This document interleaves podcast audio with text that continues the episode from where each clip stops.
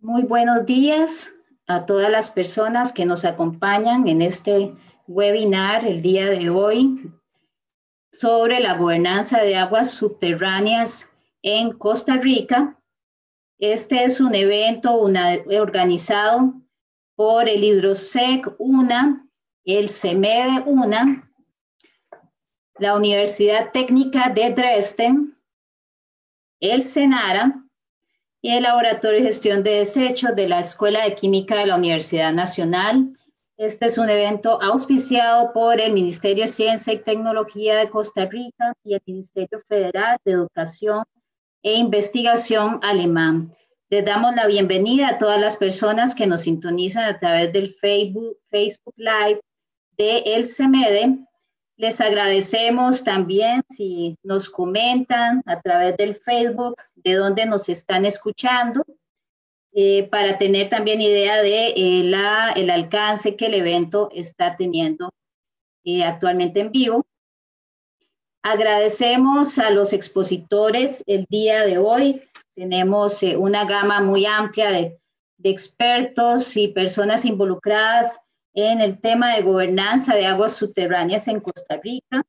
Tenemos la participación de la doctora Gabriela Cuadrado Quesada, del máster Roberto Ramírez Chavarría, la doctora Andrea Suárez Serrano y de la señora Erelin Chaverri Alvarado, eh, que nos acompaña también en representación del grupo de EASAS.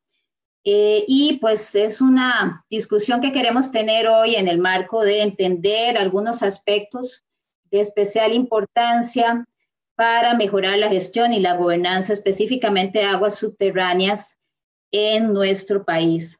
Les comento eh, cuál va a ser la dinámica del webinar. Tenemos en primer lugar una presentación, eh, cerca de 10 a 15 minutos de cada uno de nuestros invitados el día de hoy.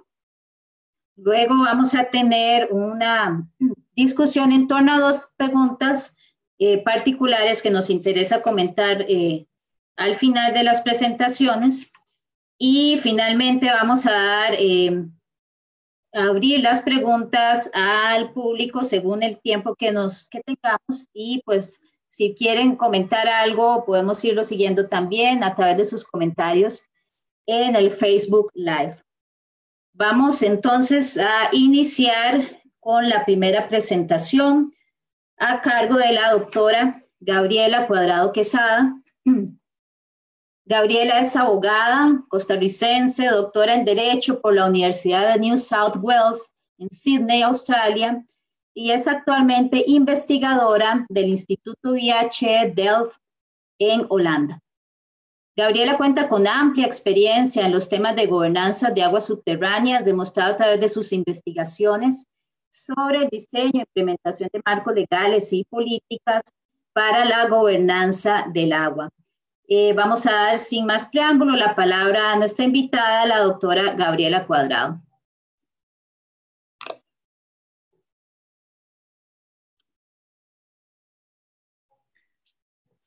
Muy buenos días. Muchas gracias, Carolina, por esa, por esa introducción. Yo quisiera primero que todo, agradecerlos, agradecerles a todos ustedes por esta, por, por esta invitación. Yo estoy muy feliz de, de, ser parte de esta, de esta discusión y, y poder comentar un poco el, el trabajo que, que, hemos venido haciendo o que he venido yo haciendo con, con colegas desde, desde primero mi, doctorado y ahora, y ahora desde IHE. Quiero ver si, Carolina, ¿pueden ver la, presentación? Eh, todavía no, Gabriela. Vamos a ver si podemos proyectarla. Me parece que ahora sí, correcto, ahora sí. Ahí está. Sí. Sí, se ve muy bien. Muchísimas gracias. Bueno, como yo he titulado esta presentación Aportes para la discusión sobre la gobernanza de aguas subterráneas en Costa Rica. Como mencionaba, yo estoy muy feliz de, poder participar y de poder compartir un poco de, de este, este trabajo. Para entrar en, en, en materia, eh, si bien es cierto, siempre la gobernanza de, las aguas y de las aguas subterráneas en particular ha sido importante, actualmente nos encontramos en, una, en un momento en la historia donde este tema es todavía más importante o, requiere más de la atención de, todos y de todas nosotros a nivel nacional, a nivel global, a nivel local y desde diferentes sectores, desde la academia, desde las instituciones públicas, desde las comunidades y desde solo como usuarios y usuarias de, de recurso hídrico. Y esto es porque como nunca antes hemos, eh, nos enfrentamos ahora a, muchos retos, a muchos problemas con acceso, distribución y sustentabilidad del recurso. Todos sabemos, por ejemplo, que la demanda eh, global del agua ha aumentado alrededor de un 1% por año en los últimos 30 años, esto debido a los patrones de consumo, sociedades que cada vez consumimos más, cada vez necesitamos más agua para, para todo lo que hacemos.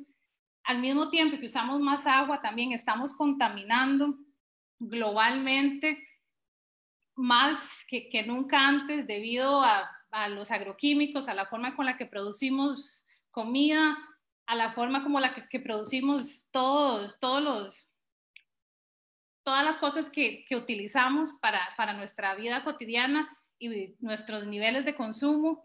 Otro reto que tenemos es el cambio climático que esto está afectando seriamente muchos lugares, muchas localidades alrededor del mundo, donde ahora vemos más, más y más cada año sequías y por otro lado inundaciones o al mismo tiempo en, en el mismo país están teniendo sequías e inundaciones en, en los mismos meses. Y otro reto súper importante es la, la, todavía la, la falta de infraestructura que tenemos en ciertos países del mundo, principalmente en África, en Asia, en América Latina, y monitoreo que nos hace mucha falta y tecnología. Entonces, estos son otros, todos estos retos nos hacen todavía que darle más importancia a este, a este tema de, de gobernanza de las aguas subterráneas. Todos estos temas que mencioné anteriormente son son retos en general de, recurso hídrico, pero como sabemos que queremos darle prioridad ahora al agua subterránea en este, en este conversatorio, tal vez resaltar por qué, por qué es eso. Y, y es importante decir que alrededor del 97% de las aguas disponibles, de las aguas que tenemos, que usamos diariamente, son aguas, de, son aguas subterráneas ya esta idea de, que el principal recurso eran las aguas superficiales como ríos o lagos, ya, ya ese no es el caso y esto ha crecido exponencialmente, el uso de las aguas subterráneas, al menos en los últimos 50 años. Y sin embargo, la, las aguas subterráneas tienen ciertas particularidades, como por ejemplo su invisibilidad, que todavía la hace más compleja que el agua subterránea. Solo por poner un ejemplo, si un río se contamina, va a haber un, un, involucramiento de la comunidad muy rápido porque se ve, se ve que el río está contaminado y van a va a haber más respuestas sobre eso. En cambio que el agua subterránea muchas veces como no la vemos, la tendemos a, a olvidarla o a no tenerla tan, tan presente y otro problema que, tenemos particularmente a las aguas subterráneas es que su uso se ha incentivado o ha sido subsidiado, subsidiado para aliviar la pobreza, especialmente en países en vías de desarrollo en, en, los últimos años. Entonces, hemos tratado de decir, bueno, para tener más producción de alimentos, tengamos más aguas subterráneas y al final esto lo que ha llevado es que, que la usemos de una manera poco sustentable y particularmente en Costa Rica tenemos retos de, bueno, ahora nuestros compañeros de, de Senara van a profundizar más, pero si bien es cierto, se ha hecho un importante desarrollo de estudios, todavía nos falta conocer mucho de, de este recurso y el acceso en, en, Costa Rica se ha basado históricamente en un tema de, de, de demanda, más que el acceso ha sido más basado en la demanda que en la disponibilidad que se tiene. Y otro problema que tenemos es que en Costa Rica la condición privilegiada que tenemos de que siempre hemos tenido tanta agua nos ha, nos ha impedido a tener marcos legales e institucionales muy fuertes desde hace, desde hace muchos años. Por ejemplo, la, la ley de aguas que todavía tenemos es de 1942 y todo esto, pues como decía, ahora nos está afectando todavía, todavía más. Ya para, para entrar en materia especialmente de, qué es la gobernanza, yo quisiera decir un poco que en, el grupo de trabajo con la gente, con los profesores y los investigadores con los que yo he estado trabajando en estos últimos años, hemos, hemos tendido a, a repensar o a redefinir, hemos querido hacer ese esfuerzo porque sentimos que mucho del tema de, gobernanza del agua ha sido mayormente usado como una prescripción normativa para ayudar a diseñar arreglos institucionales, organizacionales o financieros para tomar decisiones y poder regular el recurso hídrico. Sin embargo, la crítica que nosotros hacemos, y por eso digo que hemos querido repensar y hemos trabajado en discusiones de, cómo hacer esto, es, es un poco decir que, que estas prescripciones, prescripciones normativas siguen conceptos ideológicos basados en lo que las sociedades deberían de ser y en cómo deberían de funcionar, en vez de, de un entendimiento empírico de cómo la gobernanza ocurre realmente a nivel de, a nivel de, de la práctica. Entonces, con esto lo, lo, que quiero decir es que en la investigación que nosotros hemos hecho en muchos países, no solo en Costa Rica, pero en muchos países de, del mundo, nos hemos dado cuenta de que en la práctica, cuando hablamos de qué es la gobernanza, vemos que, que es desordenada, que hay mucha falta de instrumentos, de monitoreo, de marcos legales, de, de instituciones. También hemos visto de que, de que siempre está rodeada de, de disputas, de, de conflictos. Entonces nosotros hemos querido tratar de entender un poco cómo es, cómo podemos redefinir la gobernanza observando estas prácticas y observando estas, reconociendo estas disputas que existen cuando hablamos de, de, acceso al recurso hídrico. Entonces, brevemente, solo mencionar una de, las definiciones que, nosotros hemos propuesto para, para entender la gobernanza del agua. Lo hemos dicho que son las prácticas de coordinación y toma de decisiones entre diferentes actores sobre las disputas de distribuciones de agua. Y para explicar un poco qué quiero decir con este nuevo concepto, hay tres conceptos fundamentales. Primero, nosotros nos hemos tratado de centrar en, en entender qué son las prácticas de gobernanza, qué es lo que la gente hace cuando usa el agua, maneja el agua, protege el agua y, y por qué hace lo que hace, porque muchas veces hay ejemplos de decir, bueno, esto no funciona o es ineficiente pero, pero ¿por qué pasa? No solo saber que, es ineficiente, pero saber por qué pasa, cuáles son los, problemas que existen para poder entender mejor al final cómo proponer que esto mejore. Después, el otro tema importante en este concepto son las disputas. Entonces, aquí con esto lo que quiero decir es el reconocimiento de que la mayoría de decisiones que se toman alrededor de, del agua superficial y subterránea de, del agua en general, incluye decisiones políticas, como por ejemplo, lo que quiero decir acá es para dónde va el agua. Esas son decisiones políticas. Y el otro tema que quiero resaltar de esta definición es el tema de distribuciones. Y con esto lo que quiero decir es, al final, la distribución es quién tiene agua y qué cantidad de agua tiene, tiene cada persona. Y aquí también es importante resaltar el tema de decisiones políticas. Por ejemplo, ¿quién tiene agua y quién no? Cuando se hacen estas distribuciones, ¿a quién le llega el agua? a quién se distribuye, cómo se distribuye, se están distribuyendo equitativamente o no. Hay unos que tienen muchos, mucha agua y hay otros que, que no. Entonces, al final, si, si, si bien es cierto, tenemos muchos problemas, como mencioné al principio, de patrones de consumo, de cada vez utilizar más agua, de contaminación, de cambio climático, la, la, las evidencias que tenemos nosotros del trabajo empírico que hemos hecho, como dije, en varios países alrededor de, del mundo, es que esta crisis del agua no es una consecuencia absoluta de escasez.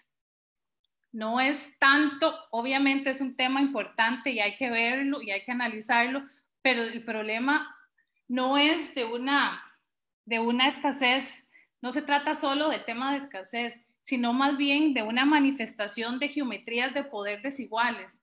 ¿Y qué quiero decir con esto? Que, no hay tanto una escasez absoluta del agua, sino más bien lo que hay es una distribución desigual del agua disponible, del agua que, con, la que contamos.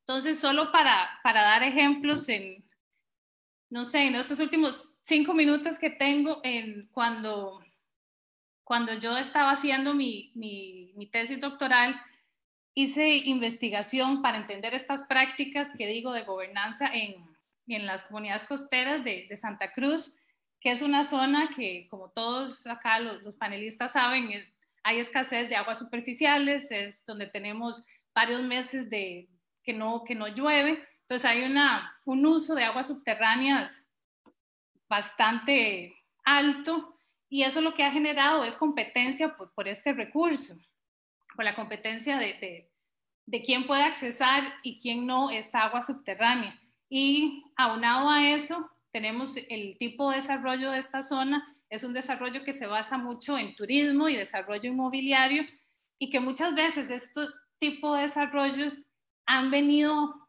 dándose sin un plan de sustentabilidad que considere la vulnerabilidad de la zona y sus condiciones climáticas, las condiciones de que no llueve durante tantos meses, de que la mayoría de agua que tenemos son aguas superficiales, de que tenemos más y más evidencias de que hay más sequías.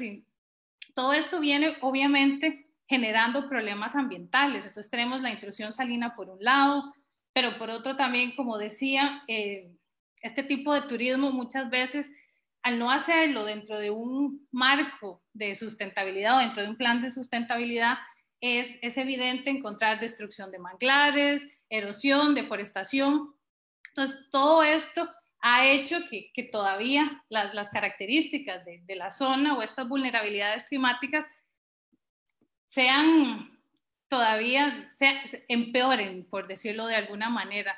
Entonces, aquí lo que quiero, con este ejemplo, lo que quiero decir es que esto nos evidencia esta, esta crisis eh, en la gobernanza del agua, porque cuando yo estuve, por ejemplo, haciendo trabajo de campo, que estuve varios meses allá, era interesante ver que ciertos días en, el verano, muchas comunidades, muchas personas no tenían agua, pero sin embargo uno iba al hotel y el hotel nunca le faltaba agua, el hotel tenía su cancha de golf, todo estaba verde, la piscina funcionaba. Entonces ahí es cuando podemos evidenciar que no es una escasez absoluta de, disponibilidad de agua, sino de para dónde va el agua, quién tiene, quién tiene acceso al agua y cuánta agua tiene y, y quiénes no. Entonces eso es un poco, y no, no voy a explicar más, pero tal vez más adelante en las discusiones puedo puedo profundizar un poco más de, de, las prácticas de gobernanza que, que yo pude recopilar y tratar de entender y tratar de explicar en, en, las comunidades costeras. Y otro ejemplo que me gustaría mencionar, que también yo lo he venido trabajando mucho durante mi tesis doctoral y también ahora en la nueva investigación que estoy haciendo, que es el tema de, la contaminación, de la contaminación de las aguas subterráneas.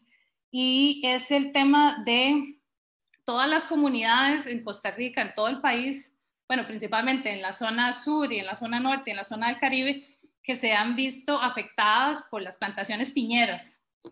Y como todos sabemos, pues Costa Rica se ha convertido en el primer exportador de piña a nivel mundial y este crecimiento ha ocasionado muchos problemas. No voy a detenerme a hablar en esto, pero uno de los principales problemas ha sido el tema de la contaminación de aguas subterráneas.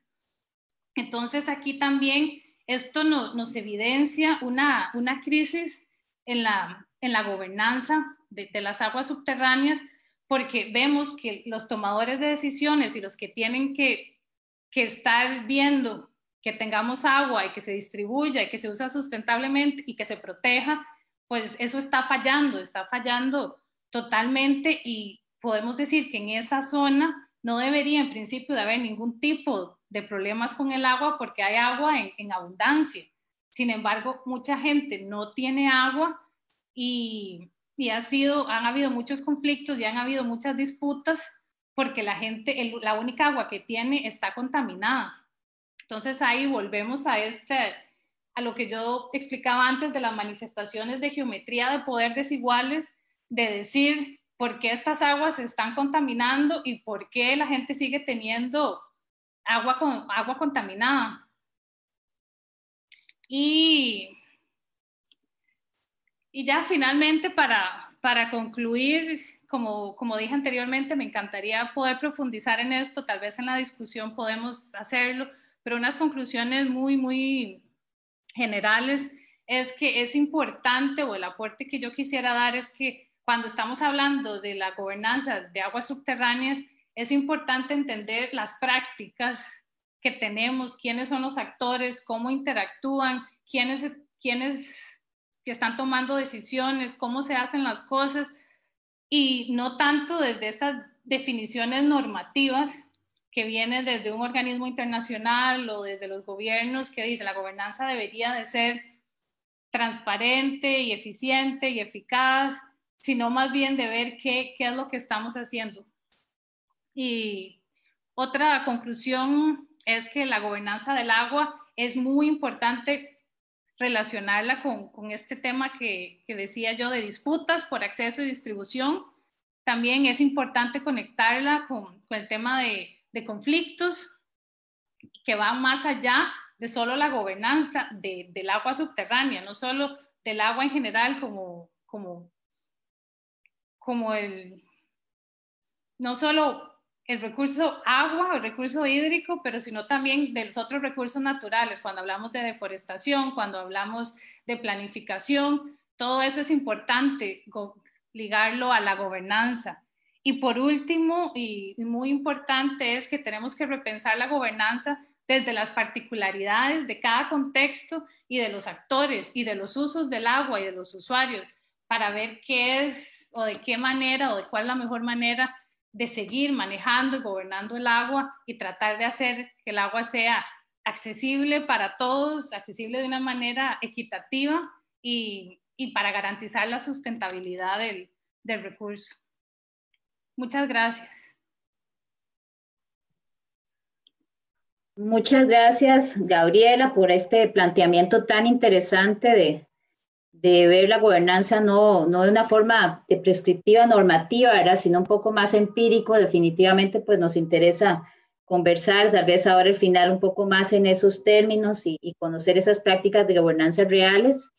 Eh, vamos a continuar con la presentación del máster Roberto Ramírez Chavarría. Don Roberto es geólogo y máster en hidrogeología y manejo de recursos hídricos, con 24 años de trabajo en el Servicio Nacional de Aguas Subterráneas, Riego y Avenamiento en el SENARA, Costa Rica, donde actualmente es director de la Dirección de Investigación y Gestión Hídrica. Vamos a darle la palabra a don Roberto eh, les agradecemos a las personas que nos están siguiendo a través del Facebook Live, eh, comentarnos de dónde nos están escuchando eh, y pues eventualmente vamos a hacer una apertura para algunas preguntas del público. Gracias, don Roberto. Adelante. Gracias. buenos días. Estoy viendo a ver cómo, cómo comparto en la pantalla. Vamos a ver qué pasó con la pantalla me sale es como, alguien tiene que dejar de compartir la pantalla. Me parece que le puede dar directamente ahí, don Roberto, en, en compartir pantalla abajo. vamos a ver qué pasó entonces, porque la tengo ahí abierta, pero no me, no me, no me sale, vamos a ver.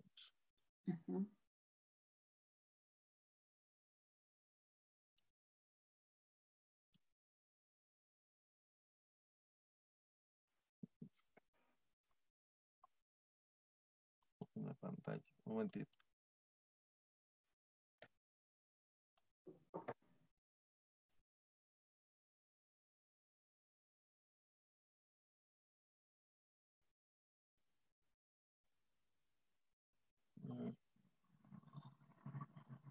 No me deja, no me deja poner la pantalla. Eh, tal vez sí la, vamos a ver si, si nos orienta el compañero encargado de la parte técnica, podemos. Eh, ok, ya vamos a este, eh, no, tienes que darle solamente compartir ahí donde dice screen, donde dice share, donde dice screen y share screen, donde dice específicamente. Ya, vamos a ver, ya la, ya la. Ya Ahí ya, ya se ve. Muchas gracias, don Roberto. Adelante. Y muchas gracias. Em, bueno, yo trabajo en el, en el, Servicio Nacional de Aguas Subterráneas, Riego y Avenamiento en el SENARA, en la Dirección de Investigación y Gestión Hídrica. Y em, bueno, vamos a hablar un poco sobre lo que SENARA entiende en el proceso este de, de la gobernanza de las aguas subterráneas en el país. Vamos a decir que, que eh, bueno, ya, ya, ya un poco esta parte de gobernanza la, la, la habló la compañera, pero sí, sí quiero como diferenciar entre qué es gobernabilidad y qué es gobernanza, porque entendemos que la, que la gobernabilidad es cuando nos imponen las cosas eh, a, partir de, de, de políticas eh, del, del, gobierno. Y gobernanza tiene que ver un poco más con el tema, tiene que ver más con el tema de, de de, ese compromiso que tenemos todos los, los, los usuarios, todo, toda la comunidad en el tema de, del agua. Por ejemplo, poner solo una idea, eh, el tema, digamos, de legislación, el tema de legislación, el tema de, una nueva ley de aguas, eh, creemos que es el, gobierno que tiene que darnos esa ley. Pero al contrario, la gobernanza lo que, lo que pretende es que más bien haya una participación de todo, toda la comunidad, todo el país en el tema de, de poder estructurar esa, esa, esa, mm, esa ley y que sea lo más participativa, que tenga todos los, los aspectos y la estructura que debe, debe, debe de tener una ley. Entonces, digamos, esa es la gran diferencia que hay entre, entre gobernanza y eh, eh, y gobernabilidad. Eh, eh, hace una definición de gobernanza, tal vez es, es un poco este, este concepto que puse ahí, que es, eh, es el agua, cómo administrar el agua en aplicación de los principios de responsabilidad, participación, información y transparencia, y también de las reglas jurídicas. Me voy a tener aquí un, momento eh, en el tema de, eh, de, la importancia de las aguas subterráneas. Eh, en este momento, digamos, incluso en la, en la, en la crisis que tenemos actualmente, las aguas subterráneas tienen una gran importancia porque nos pueden servir para todo lo que tiene que ver con agua potable, que ya también se, se mencionó, pero, pero también están amenazadas. ¿Por qué? ¿Por, por cuáles eh, pueden ser las amenazas? Bueno, pueden ser amenazas de la zona de actividades industriales, actividades de urbanización, actividades agrícolas, que ya también mencionó el tema de la piña. Y, eh, pero tenemos que hacer una estrategia de cómo, de cómo atacar esos, esos problemas.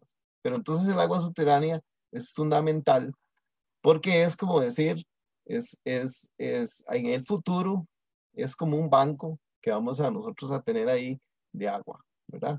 Pero hay que cuidarla porque es un, un recurso que lo tenemos en el subsuelo. Nada más quería poner este, este gráfico de distribución del agua en el país para que se den cuenta que la mayor parte del agua, el agua como, como todo, está en dos actividades, la hidroeléctrica y la agrícola, un porcentaje alto. Si vemos entre doméstico, industrial eh, y turismo, tenemos apenas el 5% de todo el agua. Pero si lo vemos en aguas subterráneas, casi que todas las primeras tres actividades se abastecen de agua subterránea.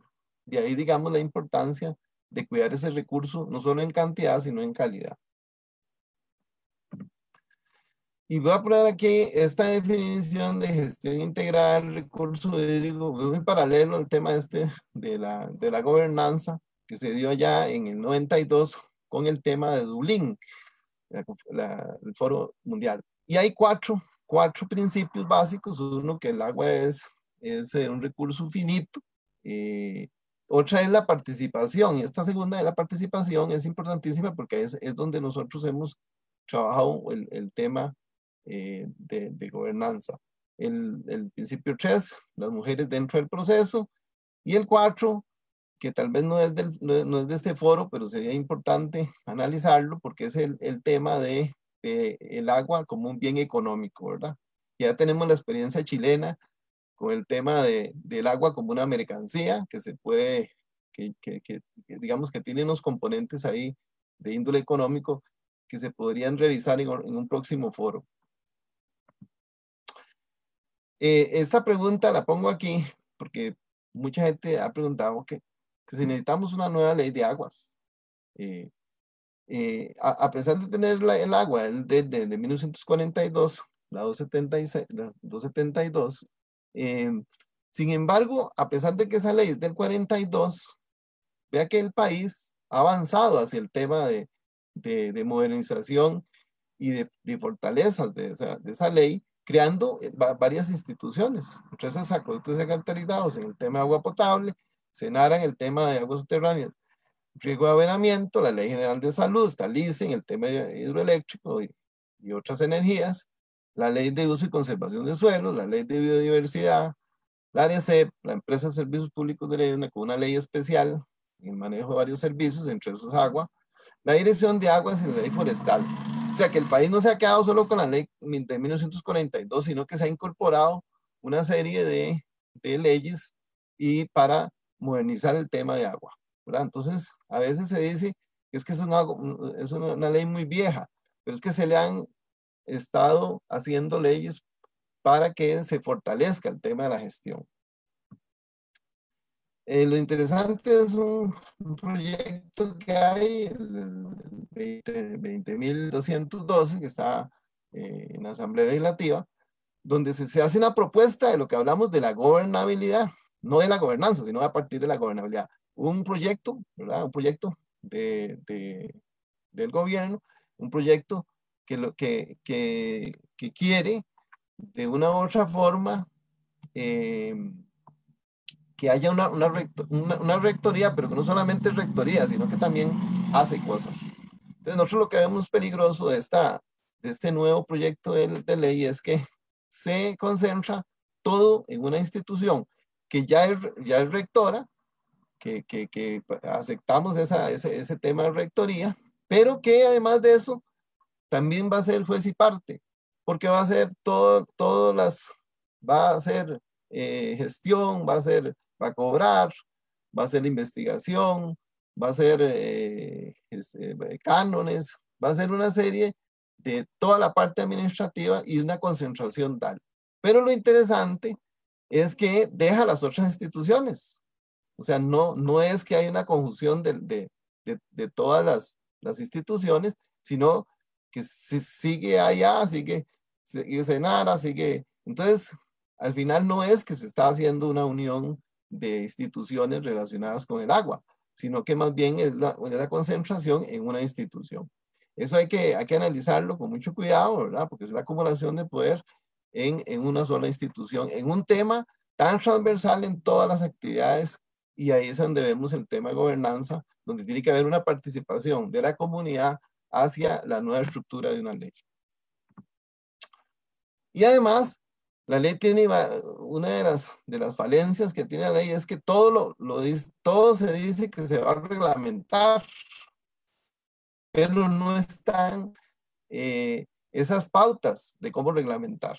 La ley, la ley tiene que traer algunas pautas de cómo reglamentar, porque si no nos quedamos en que todos los reglamentos, todos los eh, artículos de la ley van a decir después cómo reglamentar, pero no existe como el, el, principio de cómo hacer esa reglamentación. Entonces, vemos ahí un, un, tema eh, complicado. Bueno, entonces, a mí me parece que, que a nivel de, de, esta ley debe tener algunas, algunas características eh, sustentabilidad, operatividad, fortalecimiento, eh, capacidades técnicas, financieras, eh, garantía responsable, participación activa, impulso, la orientación y la coordinación de los gestores de agua, sectores económicos y sociales. esta ley tiene que ser mucho más amplia, mucho más, tener mucho más contenido en los temas de modernización en, en, caso de que de que, de que se, se, haga la propuesta. Pero, pero nosotros vemos que el país tiene una estructura eh, moderna, aunque tenemos la ley del 42, pero, pero que se han creado leyes eh, eh, que, que, se adhieren a ese tema del, del manejo de los recursos hídricos. ¿Qué ha hecho Senara? Senara tiene un planteamiento y que, y que lo vimos en el, en el, en el segundo el principio de Dublín, que es el, que es el tema de participación. Entonces, Senara eh, estructuró a partir de, varias crisis que sucedieron del tema del agua, un proyecto que se llama Planes de Aprovechamiento Sostenible de Acuíferos, que es un poco trasladar esa información técnica que nosotros generamos, pero pasarla a la comunidad para que en conjunto se puedan, se puedan hacer eh, planes de manejo de los acuíferos. Entonces ahí se ve la gobernanza eh, metida porque ahí sí hay una participación entre las instituciones del Estado y la comunidad. Eh, bueno, ¿qué hace Senara?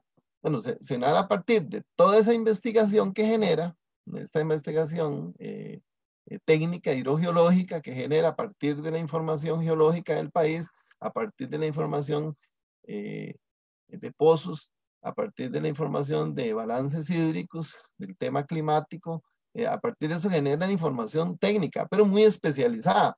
Y esa información eh, hay que trasladarla a la comunidad. Y eso es, ese traslado a la comunidad para poder generar los planes de manejo es lo que se llama los PAS o planes de aprovechamiento sostenible. ¿Y por qué nació todo esto? Ya, ya la compañera también habló del tema de, de que hay crisis, se generan crisis, se generan eh, problemas en el país eh, a raíz de que eh, viene el tema de gobernabilidad. O sea, el Estado impone algunos criterios y la gente dice, no, esta agua es mía, esta agua no la pueden tocar, esta, esta agua no la pueden extraer, porque esta agua es de nosotros. Entonces se crea ese conflicto eh, entre la oferta y, y, la demanda, ¿verdad? Entonces, a partir de esas crisis que han sucedido en el país, Santa Cruz, la joya Turrial, Basardinal. Eh, a partir de esas crisis es que nació todo este planteamiento de los planes de aprovechamiento sostenible. Bueno, Senara eh, tiene varios estudios en la zona de, Guanacaste. Aquí puso solo, algunos estudios de Guanacaste que, se han hecho, donde eh, lo que se hace con los estudios es tratar de determinar cuál es la oferta del acuífero y también la demanda. Eh, eh, todavía estamos, digamos, en una época en el país donde estamos todavía gestionando la, la, la oferta del acuífero, o sea, la cantidad. Esto es peligroso porque, porque ya, ya pueden haber otras fases que no hemos explotado, como es la administración de la, de la oferta y también de la calidad. Ese pareciera que todavía estamos apenas iniciando los procesos de gestión de la, de la oferta y, y, de la oferta y de la calidad. No quedarnos solo en la cantidad porque ya, ya vimos todos los posibles efectos que hay sobre el recurso subterráneo. Algo muy importante de esta, de esta coordinación interinstitucional es la creación de, de la Comisión Técnica Interinstitucional para el Manejo de Acuíferos. Esto es muy importante porque a partir de, de, algunas directrices de la Contraloría General de la República dijo, bueno, ustedes que tienen que ver mucho con aguas subterráneas, tienen que juntarse y ver las cosas de agua subterránea. Y ahí tenemos eh, instituciones como el Acueductos Alcantarillados, o el Instituto Costarricense de Acueductos Alcantarillados, la Dirección de Agua del MINAE y Senara trabajando en mesas eh, eh, sobre los temas de aguas subterráneas. Manejar el, el, recurso y también monitorear, que es, un, es, un, es también un avance hacia el tema de, de la gobernanza, el tema de monitoreo, no solo de cantidad, sino de calidad. Entonces, vea que vamos hacia, hacia ese tema. Bueno, el plan de aprovechamiento sostenible es toda una metodología que se inicia con, con un estudio técnico que lo realiza Senara. Se hacen estudios exhaustivos de un acuífero. Esto, es, esto hay que manejarlo, que es una escala local, a un acuífero local, por ejemplo, el acuífero sardinal. Eh, y, y, se, y se, se hace eh, la valoración de cuál es la oferta del, del sistema y cuál es la demanda. La demanda, estamos hablando casi de pozos perforados. Entonces ahí hay, digamos, un tema eh, difícil que es la perforación de pozos eh, legales y los pozos eh, no legales. Entonces, esa parte de la, de la demanda es, es, es complicada y, y, y, Senara aporta la parte de investigación, la parte hidrogeológica, geológica, balance, clima, eso es lo que se puede. Después se empieza a hacer un proceso de concientización hacia la comunidad, porque acuérdese que, que, los datos son muy técnicos, entonces hay que llevarlos a un idioma eh, más eh, accesible para toda la comunidad. A partir de eso se generan ya talleres, se sistematiza la información y se genera un plan de, de, de aprovechamiento del acuífero y posteriormente un proceso de implementación de ese plan. ¿verdad? Y de ahí pueden salir proyectos que tienen que ver con el tema de, de, de metodologías, por ejemplo, recarga artificial, eh, cuidado de las zonas de recarga, actividades dentro de las zonas de recarga, viene el tema de planes reguladores, tema de ordenamiento del territorio y una serie de, de, de estrategias que se generan en ese plan que hay, eh, una de las fases importantes es la implementación de ese plan, ¿verdad? Aquí nada más pongo este tema en Manacaste de los pozos perforados eh, legales que, que, lleva el Senara en la, en en la base de, pozos y se ve ahí que hay una gran perforación en Guanacaste, bueno, en el Valle Central también, y una gran eh, perforación de pozos. Ahora, ¿cómo creamos algo que, que nos ayude a proteger ese recurso, agua subterránea, en, en el futuro. Bueno, Senara también planteó el proyecto PACUME. El proyecto PACUME, eh, dentro del, de otro proyecto eh, más grande que se llama PIAG, eh, este, este proyecto PACUME es importante porque es a partir de todo las presas en cascada que tiene el Instituto Costarricense de Electricidad, que pasan a, una a, un, a, a una presa que administra Senara y luego se almacena agua en una, en, digamos, en una, en otra, en otra presa que se, eh, y de ahí se hace un proceso de distribución de agua. Del río Piedras es la presa y se hace un proceso de distribución en varios cantones. ¿Qué es lo importante aquí de rescatar del, del proyecto? Bueno, no solamente es agua para riego, sino es agua para consumo humano y agua para parte turística de las zonas costeras. ¿Qué es? Que esto va a quitar la presión sobre los recursos subterráneos porque va a haber, digamos, una disponibilidad de agua. Entonces es, es un proceso de adaptación al tema de cambio climático y también eh, va a haber un alivio, digamos, de la explotación de extracción de agua subterránea, siempre y cuando se realicen pues, los monitoreos y se realicen los monitoreos de calidad y toda la parte ambiental. Entonces, bueno, Senara está trabajando en, en, en esas dos eh, aristas, en el tema de agua superficial a partir de, del sistema de, de arenal eh, y también en el tema de aguas subterráneas en todo lo que tiene que ver con los planes de aprovechamiento sostenible, zonas costeras. Eso sería. Muchas gracias.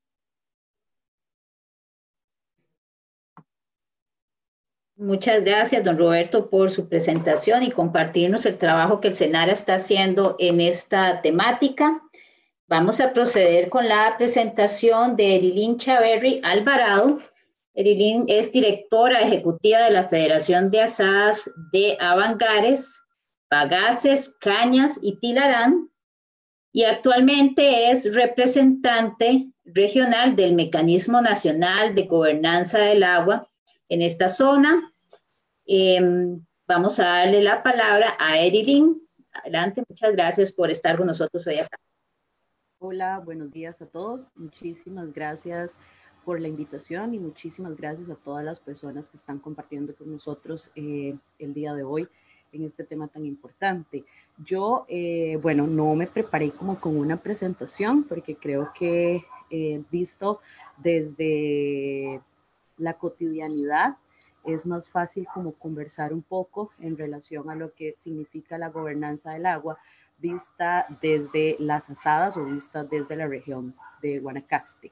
Eh, bueno, yo soy la representante, tal como nos dijo Carolina, en el, en el mecanismo de gobernanza del agua que se está implementando en dirección de aguas. Este eh, es un mecanismo que busca la participación ciudadana, integrar la participación ciudadana en estos procesos de toma de decisiones, en estos procesos de cambio de leyes, como nos lo estaba comentando antes eh, el caballero. Entonces, pues sí, decirles que de todo lo que nos han comentado eh, Gabriela y, el, el, caballero, nos, nos queda como, como mucho saber que de una u otra manera el tema de la gobernanza del agua en el país se ha intentado visibilizar, se ha intentado trabajar con diferentes organizaciones. En el caso de este mecanismo tiene eh, como tres espacios que busca, que son los foros regionales, los cuales eh, se realizaron en diferentes espacios regionales del país, como es Pacífico Central, Terraba, Caribe, Zona Norte y eh, en la región Chorotega o en la región Tempisque, que es de la cual yo soy la representante. En estos foros regionales eh, había hubo una participación bastante interesante de actores, tanto institucionales como de la sociedad civil estuvimos representando las federaciones, ligas y uniones de asadas de Guanacaste, las cuales son cuatro hasta el momento, cinco si contamos las asadas de eh, la costa. Entonces, estuvimos en representación de la sociedad civil, de las asadas, hubieron representación de instituciones como SINAC, eh, INDER, eh, Ministerio de Ambiente, estuvo con nosotros eh, la gente de la Dirección de Aguas, quienes manejaron todo el proceso y bueno, se hizo esta reconstrucción, este análisis sobre lo que está sucediendo, tanto a nivel de aguas superficiales como a nivel de aguas subterráneas y cómo se está gestionando desde eh, las institucionalidades y desde eh, las organizaciones comunitarias el manejo de ese recurso hídrico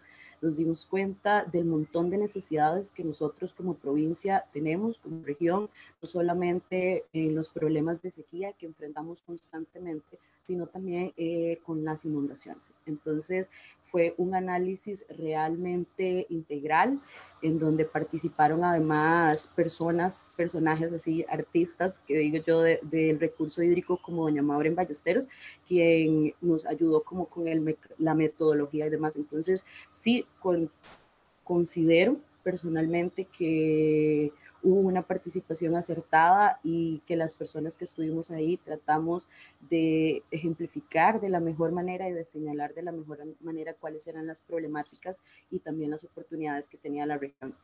De este foro se elige la representante, que en este caso fui yo, y pasamos a un segundo proceso que es eh, el foro regional, el cual ya fue realizado el año anterior y contó también con una participación de muchísimas instituciones, eh, recalcar la participación del Programa de Naciones Unidas en todo este proceso, que ha sido importantísimo para el desarrollo de los acueductos comunales, como son los ESADAS.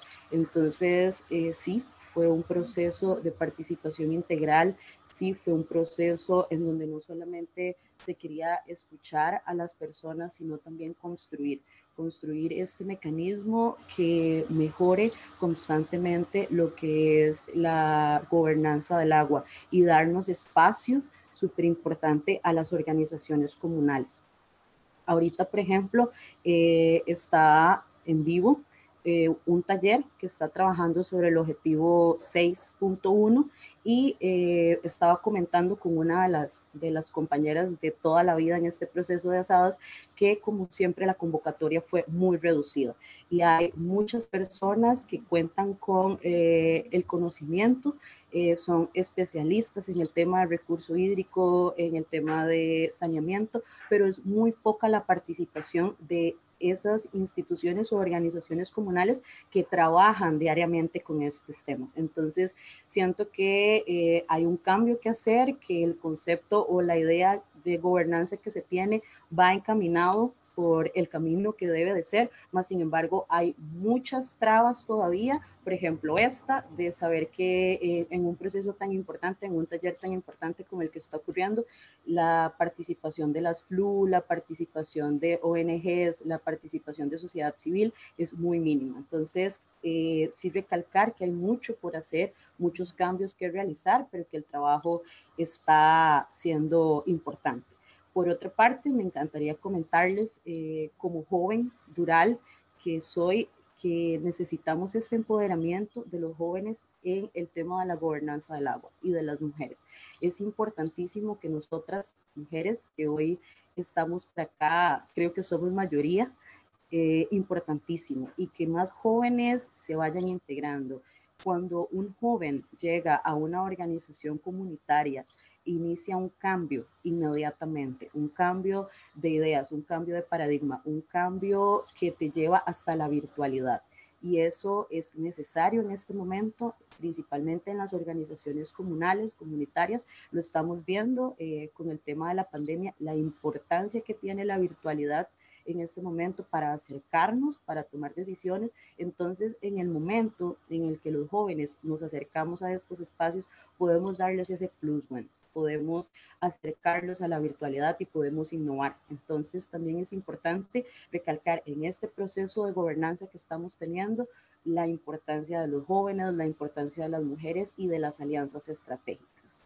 ¿Y a qué voy con lo de las alianzas estratégicas? Por ejemplo, actualmente la Federación de Asadas del territorio Avangares, Cañas, Bagaces y Tilarán, estamos trabajando una alianza, un proyecto estratégico con la Universidad Nacional eh, en coordinación con Andrea y los demás chicos de, de Hidrosec. Y bueno, el resultado ha sido impresionante y la oportunidad las oportunidades que les vamos a brindar a las asadas con este, con este proyecto van a ser muchísimas y los beneficios que van a tener estas asadas para sus comunidades también. Entonces, el tema de las alianzas en este proceso es realmente eh, importante que lo tomemos en cuenta y que lo sigamos trabajando para, para consolidar y la integración de instituciones como el AIA, como Dirección de Aguas, como el INDER, como el SINAC en todo este proceso también le da ese, ese valor agregado, ese, ese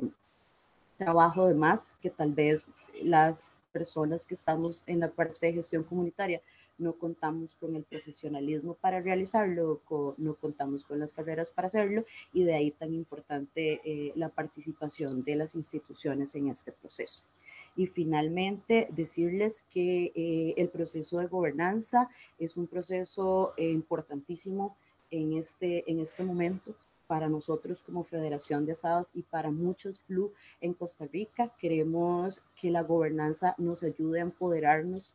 Las FLU son en este momento ese brazo que permite, que va a permitir el mejoramiento constante de las asadas, así que la gobernanza en estos temas y poder direccionarla hacia una participación y hacia un eh, intercambio de información fluida entre instituciones y sociedad civil y demás organizaciones va a ser muy, muy, muy importante.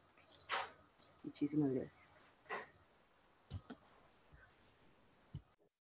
Muchísimas gracias, Arilín, por compartirnos esta experiencia desde del Mecanismo Nacional de Gobernanza del Agua, de la región Tempisque, y por hacer ese llamado al empoderamiento también de jóvenes y mujeres en estos procesos de gobernanza. Vamos a continuar con la presentación de la doctora Andrea Suárez Serrano, La doctora Suárez es bióloga con énfasis en manejo de recursos naturales, con 18 años de experiencia en estos temas. Posee un doctorado en ecología en ecosistemas fluviales continentales de la Universidad de Barcelona y es actualmente la coordinadora general del Centro de Recursos Hídricos para Centroamérica y el Caribe, Hidrosec UNA. Bienvenida, Andrea, muchas gracias.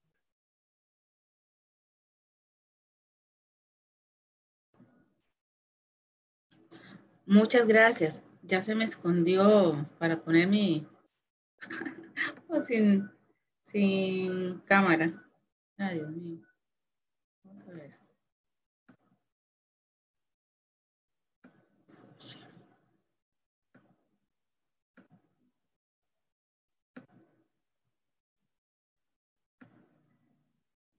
Ya se está proyectando.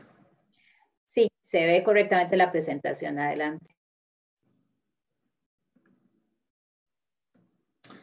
Muchas gracias, Carolina. Muchas gracias, invitados. Es, eh, yo voy a hablar un poco como desde la universidad, desde qué, qué, estamos haciendo relacionado a este tema. De verdad, son varios los proyectos que tenemos que tienen que ver con, con el tema de la gobernanza del agua, porque desde la perspectiva de la universidad y propiamente la Universidad Nacional, eh, el trabajo con las comunidades es muy importante, desde la investigación y desde la extensión y desde nuestra posición regional, ¿verdad? Que tiene un, una, un vínculo con una región que no es la gran área metropolitana y con una proyección hacia el, el corredor seco mesoamericano, ¿verdad? Porque las problemáticas que aquí se viven en esta estacionalidad de climática también se, se viven de mayor o menor intensidad en, en todo lo que conocemos como el, el corredor seco mesoamericano voy a hablarles un poco sobre este proyecto que se llama Facilitando la adaptación de tecnologías verdes para la reducción estacional de la escasez del agua en Costa Rica, que es un, un esfuerzo conjunto con la Universidad Técnica de Dresde, eh, justamente con el grupo de investigación INOWAS y a nivel de nacional con el CEMED, el Hidrosec y con el AGEDE, el Laboratorio de Gestión de Desechos de la Escuela de Química de la Universidad Nacional. Y al final les voy a dar como un, un mapa de todo lo que articula este proyecto y lo que estamos hablando del tema de, de gobernanza, ¿verdad? Donde, a, donde se articula, se trabaja en conjunto con todos los actores involucrados en, en este tema de, de gestión del agua y justamente el tema de aguas subterráneas que están relevante para nuestro país y las zonas costeras y también insulares. Eh, bueno, no voy a entrar en mucha introducción, ¿verdad? Tenemos el tiempo limitado, pero para dar un, un mapa general sobre la situación del agua en Centroamérica, como les decía, las, los problemas del agua en Costa Rica no son propios, únicos, exclusivos de Costa Rica, es una situación a nivel centroamericana, a nivel global, a nivel mundial, los retos que, que tenemos que vivir eh, sobre el tema de la gestión del agua y en particular en Costa Rica eh, se ha identificado con especialistas que han llegado al país, de la UNESCO y demás, que el tema de la gobernanza es un punto clave, ¿verdad? Entonces de ahí el interés a nivel de nacional, a nivel del país ahora para tratar de articular un poco más ese proceso a través del decreto ejecutivo del año pasado que se sacó del mecanismo de gobernanza del agua tenemos en Costa Rica una gran precipitación, ¿verdad? Si alguien ve esos datos, dice qué problemas de agua pueden tener ustedes. Tenemos agua en cantidad. Sabemos que la extracción del agua per cápita es más elevada que en todo Centroamérica. Y también este, que, que tenemos una distribución eh, diferenciada del agua, ¿verdad? En, en Guanacaste tenemos una temporalidad muy marcada seis meses hasta más en temporadas de, sequía donde no llueve y otros, eh, otros seis meses donde sí tenemos bastante agua. En Guanacaste, para poner un ejemplo, en el 2015 se redujo casi a la mitad los eh, milímetros de agua promedio anual que, que, que cayeron. Entonces eso se registró como la sequía más grave tomada desde 1957. Entonces de ahí... Eh, Cuando hay problemas, se, se visibilizan más los problemas cuando ocurren estos periodos de sequía, pero sin embargo estamos lidiando con esos problemas a diario. Eh, tenemos problemas de contaminación, también tenemos contaminación eh, provocada antrópicamente, también contaminación natural por arsénico en algunas partes, también hasta de hierro y manganeso, de fuentes que no se pueden usar, sino que necesitan un tipo de tratamiento específico. Entonces, en todo ese marco, nosotros proponemos eh, como equipo de investigación este proyecto. Y lo que busca también es como eh, identificar la factibilidad que hay, el conocimiento, eh, la, apertura también de, de, de, aceptar tecnologías verdes para buscar mecanismos de adaptación a estos periodos de escasez. ¿Y qué son las tecnologías verdes? Se refiere, eh, según estos autores, eh, al arte industrial o productos que reduzcan la contaminación ambiental y disminuir el empleo de materias primas, recursos naturales y energía. Ya más reciente, la Agenda 21, bueno, que no es tan, que es bastante de referencia y no es tan reciente, se define como procesos y productos que protegen el ambiente, que son menos contaminantes y son recursos de forma sustentable reciclan sus recursos, sus residuos y productos y manejan desechos residuales de una manera aceptable. Después, este, este, este concepto ha evolucionado y lo que conocemos hoy como eh, soluciones basadas en la naturaleza, un poco más holístico, que tiene muchas aristas y muchas veces estas soluciones son simular los procesos de la naturaleza para poder recuperar los ecosistemas. Entonces, eh, es algo muy interesante, muy que se ha desarrollado a nivel científico, ¿verdad? Y, y un poco también de ahí nace la, la, la idea de, de, trabajar en este proyecto con los antecedentes de los grupos que aquí están también representados. A nivel de CEME, de Hidrosec, se ha trabajado mucho con los sistemas de captación de agua de lluvia, de hecho esta semana tuvimos también un simposio eh, a nivel de, de, la Universidad de Técnica de Dresde, justamente el grupo Innowas ah, tiene mucha eh, experiencia en recarga artificial de acuíferos y el, el AGEDE, ¿verdad? el Laboratorio de Gestión de Residuos y otros grupos de la universidad han trabajado con humedales artificiales. Y todos estos son eh, tecnologías basadas en la naturaleza, ¿verdad? Entonces es como nosotros podemos eh, hacer que los acuíferos, por ejemplo, puedan tener o puedan recibir agua de mejor calidad o pueden ser eh, objetos de, de menos eh, explotación, menos explotación, exactamente. En un contexto de zonas donde, por ejemplo, las, las biojardineras, que así les conocemos en Costa Rica, se han demostrado su factibilidad para, no solamente para depurar el agua, aguas grises, aguas negras, sino también para, en el caso de las aguas grises, al estar filtradas, poderlas usar como eh, agua de riego para huertos familiares y demás. Los sistemas de captación de agua de lluvia, como aquí lo vemos, eh, la posibilidad de dar agua potable inclusive a, a familias, agua para usos eh, varios, y también otros sistemas de captación de agua de lluvia como reservorios, ¿verdad? Que ahí hay una experiencia ya en Guanacaste con reservorios como cosecha de agua, siembra de agua para cosechar agua en un, en un periodo eh, de tiempo donde permita la infiltración de esa agua. Muchas veces los reservorios se usan para uso de la agricultura, en la ganadería y más bien se busca impermeabilizar esos sistemas. Esos otros eh, soluciones basadas en, la naturaleza buscan regresar esa agua y ayudar a ese proceso de infiltración de manera natural.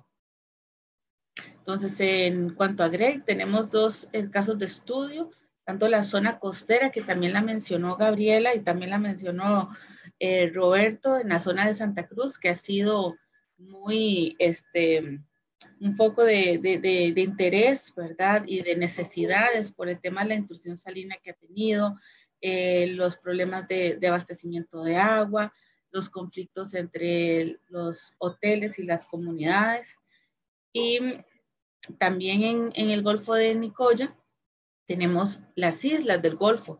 Eh, nosotros estamos interesados en, eh, precisamente en la isla Chira, que es una isla, la isla más grande del Golfo, y que recibe agua de un acueducto en continente. Entonces, todo esto es, son, para nosotros son temas muy interesantes de conocer también cómo está el grado de seguridad hídrica a nivel de la percepción de las comunidades. Eh, todas estas zonas, la zona costera y la zona también insular, están impactadas también por la variabilidad climática y son unas zonas más vulnerables ante también el, el cambio climático. Y la débil gobernanza del agua que existe puede eh, empeorar estos, estos contextos, estos panoramas para las comunidades a futuro.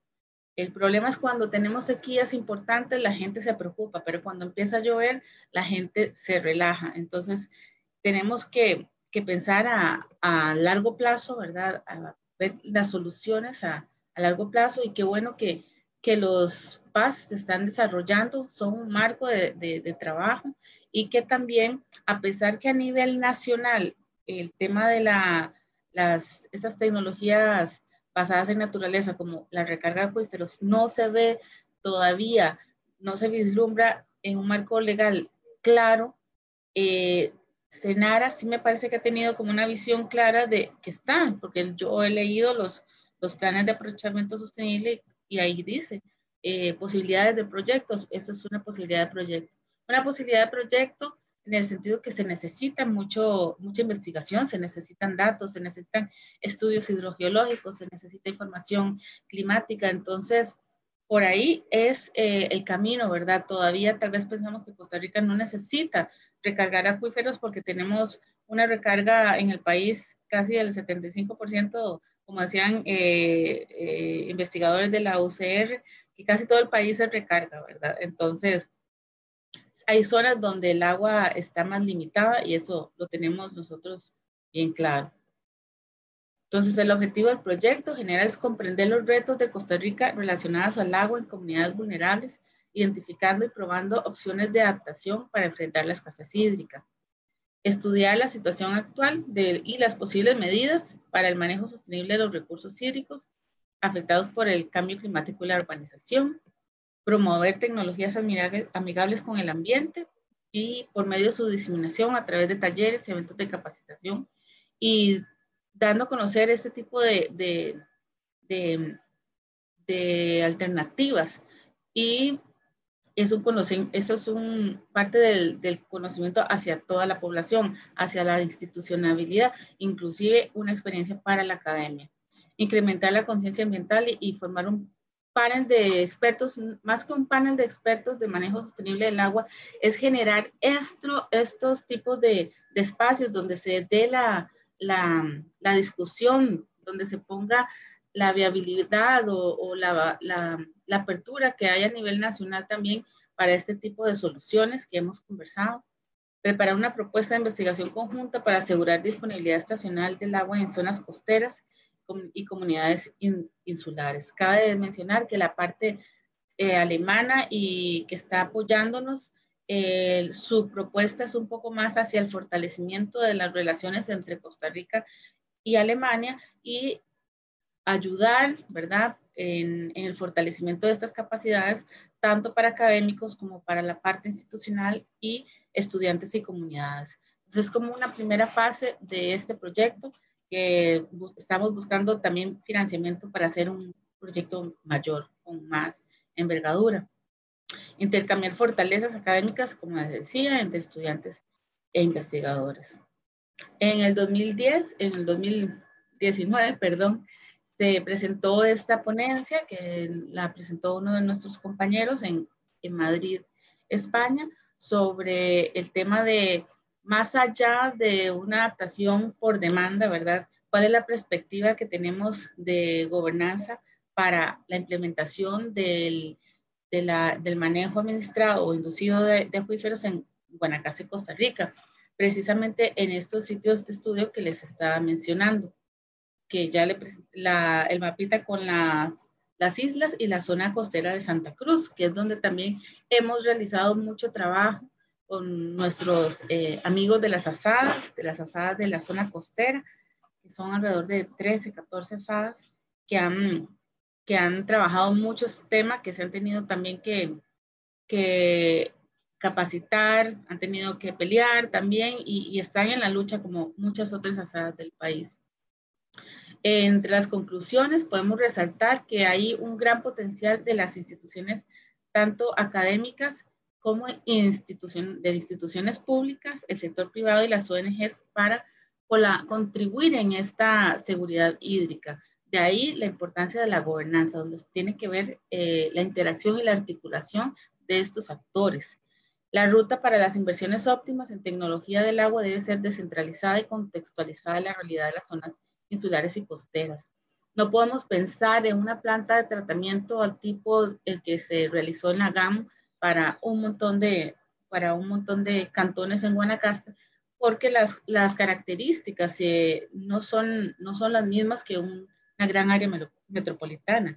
Tenemos cascos de ciudad, pero tenemos unas poblaciones muy dispersas en toda la, la provincia y también en las zonas rurales de otras partes de, del país. Entonces, muchas veces, a veces quisiéramos meter todos en un solo canasto, pero no es posible. Debe ser muchas veces descentralizada y adaptada a la realidad de cada, de cada lugar. Se requiere mayor integración de las opciones de adaptación blanda y apoyo de los procesos sociales para facilitar la guía. Lo que hablamos, el tema de, de los, del acompañamiento, ¿verdad? En la parte de, del manejo del agua. El, las asadas y en, sobre todo en las zonas rurales son fundamentales, tanto para la mejora de, de, la prestación del servicio como para los procesos de protección de las fuentes y así también para cualquier otro tipo de, de tecnología o, o solución basada en naturaleza que se quiera adaptar. Entonces, son actores fundamentales también y hay necesidad de implementar a, a, manera de planes piloto tecnologías verdes alternativas enfocadas a mejorar la seguridad hídrica, como la cosecha de agua de lluvia, que ya se ha estado haciendo en, en el país, ¿verdad? Eh, tanto los humedales artificiales y lo que tal vez eh, estamos sin, sin ejecución eh, propiamente son los sistemas de, de, de recarga de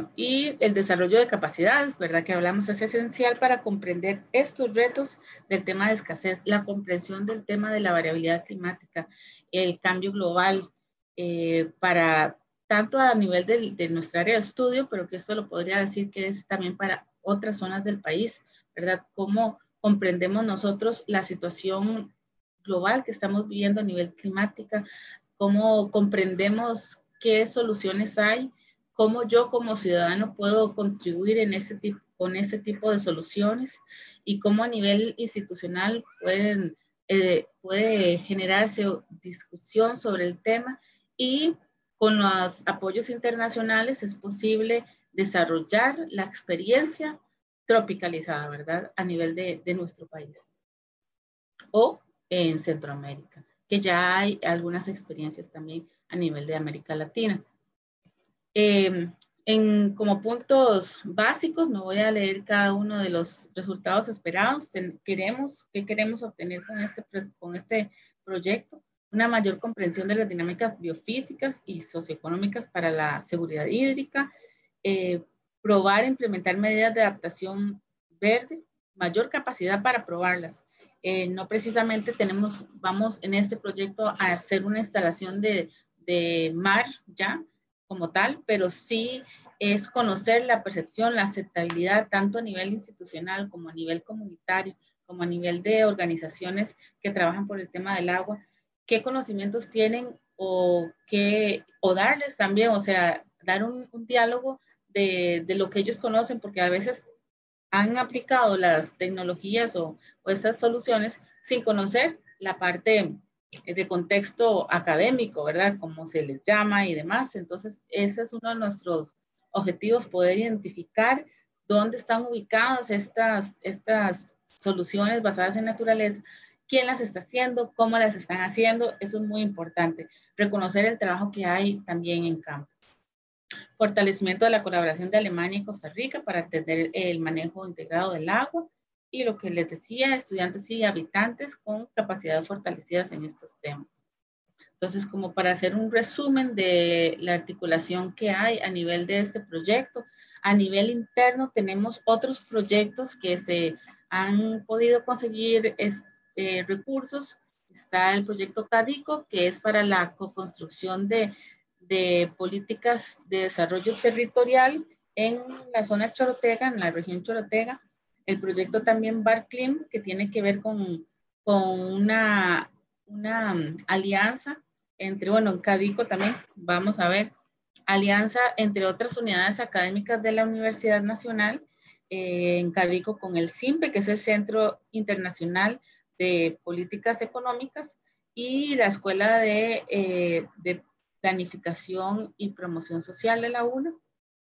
En Barclin también, además de SME de Hidrose, que trabajamos, está el CIGEFI, que es el Centro de de Investigaciones Geofísicas de la UCR, junto con el CIMPE también que participa en este, en este otro proyecto BARCLIN que está ubicado, eh, el área de estudio es precisamente en la Cruz de Guanacaste, unas dos zonas costeras, el Jobo y Guajiniquil y una zona Santa Cecilia que es más, eh, más en la parte interior de la Cruz. También tenemos articulación con las instituciones de, gobierno, que son importantísimas en todo lo que estamos hablando de gobernanza del agua y, gestión propiamente del agua, el INDER, el MIDEPLAN, el AIA, la Dirección de Aguas y aquí no se puede ver, Senara también, es que las, las camaritas me, me, tapan. Eh, muy importante esta articulación y que se está realizando en cada uno de estos proyectos.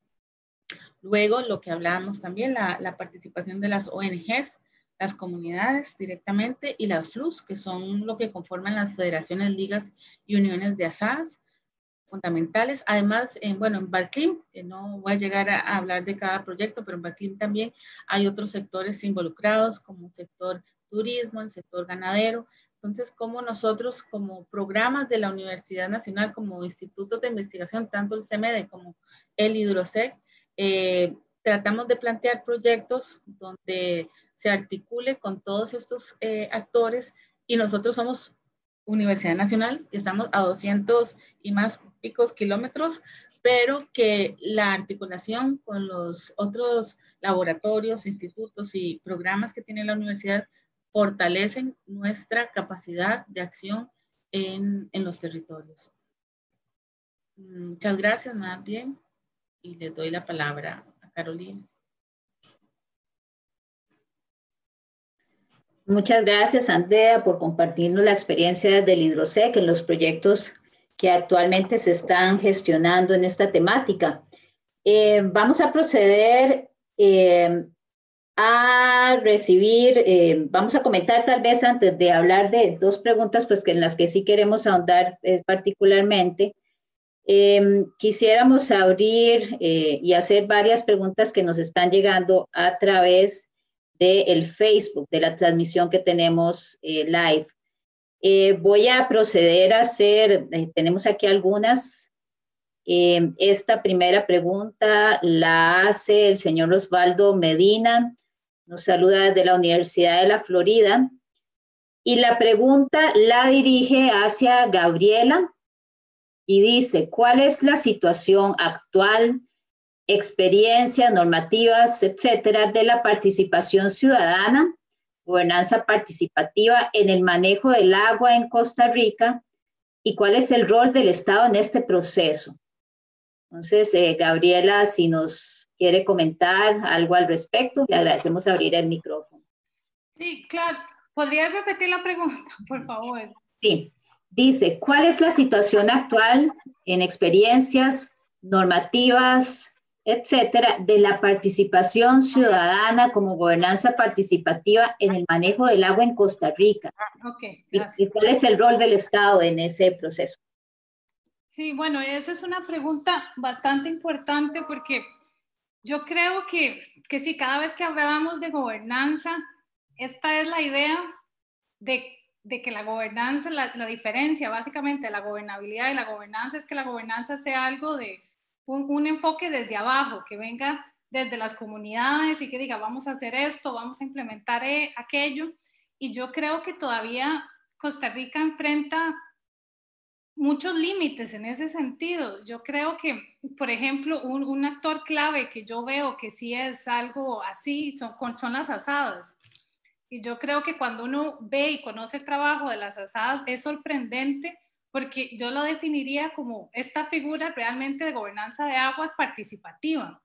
Pero si nos vamos más allá de, de las asadas, yo creo que, que, tenemos bastantes limitaciones porque yo creo que en Costa Rica todavía sí, sí seguimos teniendo bastante, bastante, estructuras de, como se llaman, de, de, un, de un enfoque que viene bastante jerárquico, que vienen decisiones desde arriba y es como se va a hacer esto, se va a hacer lo otro, y, y a veces cuesta involucrar eh, en estos procesos a, a, los usuarios. Y, y, yo creo que, que ese es un ejemplo no sé, por ejemplo, si uno está en el, en el Valle Central y recibe el agua, no sé, con AIA, por ejemplo, uno hace muy poco o muy poca gente va a decir, bueno, yo sé de dónde viene mi agua y sé cuáles problemas hay y sé qué es lo que está pasando y si hay cualquier tipo de problema. Yo siento que todavía hay mucho, mucho que hacer para fomentar esta gobernanza participativa real desde, desde, desde las comunidades y desde los usuarios, como digo, con la, con la excepción de las asadas, que yo creo que sí es como esta figura que realmente podemos llamar una gestión participativa del agua. Gracias, Gabriela. Tal vez para, ya que está con el, con el micrófono cerca. Seguimos con otra para usted a través del Facebook. Nos dice Federico Guzmán. Gracias, les saludo de la Universidad Autónoma Chapingo en México. Para la doctora Gabriela, felicitarla por su ponencia y nos tiene dos cuestionamientos. El primero es sobre la gobernanza a partir de los actores. Dice si se ha estudiado el tema de la financiación del agua y acaparamiento de tierras con acuíferos por los principales bancos del mundo. Nos menciona alguno de los, de los bancos eh, por acá. No sé si Gabriela tiene alguna, algún conocimiento de eso a nivel eh, mundial. Ese es un tema que yo creo que, que si bien es cierto, todavía no es un tema tan conocido, va a llegar a ser un tema muy, muy discutido muy pronto, porque está pasando en todo lado, en la misma Costa Rica está pasando que ciertos actores están comprando terrenos donde están acuíferos importantes, donde hay nacientes, y nada más están comprando esos terrenos pensando en cómo lucrar con el recurso hídrico. Y en muchas partes del mundo se está viendo, en Estados Unidos, por ejemplo, también se está en Australia, yo hice mi, doctorado en Australia y en Australia hay todo un mercado del agua el agua, entonces, si, si, si yo tengo, por ejemplo, la tierra y yo tengo el agua y tengo el permiso y uso, no sé, mi permiso es de, no sé, 300 litros de agua por segundo, por ejemplo, y yo uso menos, después esa agua que me queda la puedo vender. Hay todo un comercio, de una comercialización del recurso, y yo siento que eso es un tema muy preocupante porque nosotros deberíamos de, no llegar a eso, y yo creo que en eso Costa Rica hasta el momento lo ha hecho muy bien, y dejar que, no exista una privatización del recurso hídrico, porque eso es, un, tema muy preocupante y, y, ya está pasando en muchos, en muchos lugares del mundo. Y yo creo que sí hay que tener mucho cuidado cuando vemos estos actores que están comprando tierras con estos recursos importantes y, y, estudiar qué es lo que quieren hacer y cómo va a ser y que eso y que haya una regulación importante en ese sentido, como digo, para no permitir la privatización del recurso. Gracias, Gabriela. Eh, vamos a, leer otra más eh, a través del Facebook. Es también de Osvaldo Medina, nos la hace eh, para Erilín. Erilín creo que sí nos está escuchando por acá. Dice lo siguiente, en relación al mecanismo de gobernanza del agua, ¿cuáles son los próximos pasos y cuáles son algunos de los resultados que se esperan de este proceso? Bueno, Osvaldo, hola, ¿cómo estás? Qué gusto que estés por acá acompañándonos. Un abrazote hasta allá. Eh, ok, eh, ¿cuáles pueden ser algunos de los resultados? El foro, eh, el mecanismo busca la creación de un grupo de gobernanza del agua que sea como este ente encargado después de todos los procesos de foros regionales y nacionales, en donde se, como lo comentaban antes, la participación del MINAE como ente rector y de otras organizaciones. A la vez se busca eh, trabajar con fondos del Estado en generar estos espacios de los que comentaba antes de participación ciudadana y espacios de información, de información fluida. Entonces, considero que con el mecanismo lo que se quiere es integrar directamente a la sociedad civil a las organizaciones comunales y a las otras organizaciones ONGs, por ejemplo, para trabajar todos en la misma dirección y que todas las temáticas del agua, por ejemplo, la nueva ley de agua que tenemos en Costa Rica, bueno, que todos apunten hacia, hacia eso mismo. Y en realidad, al fin y al cabo, el objetivo general del de, el mecanismo de gobernanza es poder eh, brindarnos a todos eh, los costarricenses agua en cantidad y en calidad adecuada. Entonces, ese es como el objetivo o el resultado final que se busca con el mecanismo de gobernanza. Espero que te haya eh, quedado clara la, la pregunta, Osvaldo. Muchas gracias, Erilín. Vamos a, dar pie a dos preguntas ya para ir cerrando, eh, que queremos tal vez que las, las, respondan, se refieran a ellas los cuatro ponentes. Voy a proceder a la primera pregunta.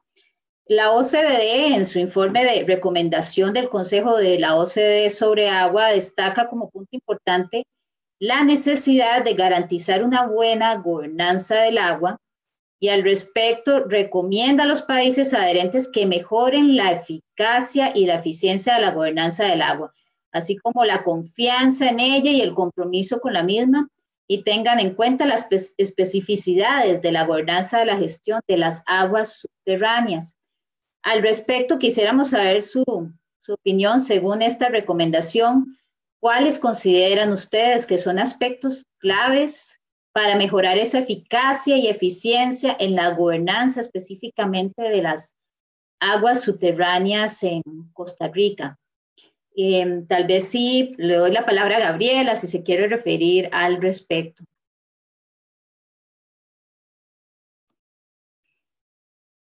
Gracias, Carolina. Bueno, como, como yo expliqué en la presentación, yo con este, porque esto es parte del trabajo que nosotros hemos venido, digamos, un poco criticando. Entonces, este, este tema es parte de eso, para explicar qué es la eficiencia y qué es la eficacia y que debemos de ser más eficientes y que debemos de ser más eficaces. Yo creo que, que antes de eso es importante hacer un trabajo previo, como lo expliqué en la presentación, como entender un trabajo empírico donde se entiendan las prácticas, quiénes son los actores, por qué los actores están ahí, quiénes son los actores que al final toman decisiones, los otros actores están tomando decisiones solo están ahí para, para justificar el proceso y para decir, sí, es un proceso participativo, pero que realmente no, no, no toman decisiones. Entonces, para mí, yo veo esta, estas recomendaciones de la, de la OS, OCDE de una manera, sí, un poco como cuestionable o, criticable por eso, porque yo creo que antes de decirle sean eficientes, sean eficaces, hay que ver qué, qué, es lo que hay ahí primero y qué se hacen, cómo se hacen y los retos que, que se tienen. Y, y, obviamente en decir que hay que darle una, una, estudiar las particularidades específicas de las aguas subterráneas, pues por supuesto, yo creo que, que en eso sí hay un acuerdo de, de todos los actores de que el agua subterránea ha sido un poco como, como, como la cenicienta de, de, de, las aguas. Es como que siempre ha sido un poco como, no sé, olvidada o puesta ahí como de última. Entonces hay que resaltar esa importancia y más ahora que cada vez usamos más, más aguas subterráneas y que cada vez tenemos menos menos recurso o el recurso está o es, es más vulnerable. Gracias. Gracias, gracias Gabriela. Eh, tal vez si don Roberto se puede referir a, a, esta pregunta. No sé si lo tenemos, tenemos por acá. Si gusta abrir su micrófono, don Roberto. Gracias. ¿Me oyen? Sí. Sí. Eh, no, me parece que, que que hay, hay, dos puntos importantes. Em, lo mencioné de los, de los, del 92 de Dublín, sobre los cuatro principios de la gestión. Me parece que, que, que hay que tener cuidado con el último, que es el, el tema de, de, el agua como un bien económico, ¿verdad? Eh, y no convertirlo en mercancía. Y, y, ya mencioné que teníamos el caso chileno, que, es importante eh, analizar ese caso chileno, porque se tiene que tener bien marcada la cancha.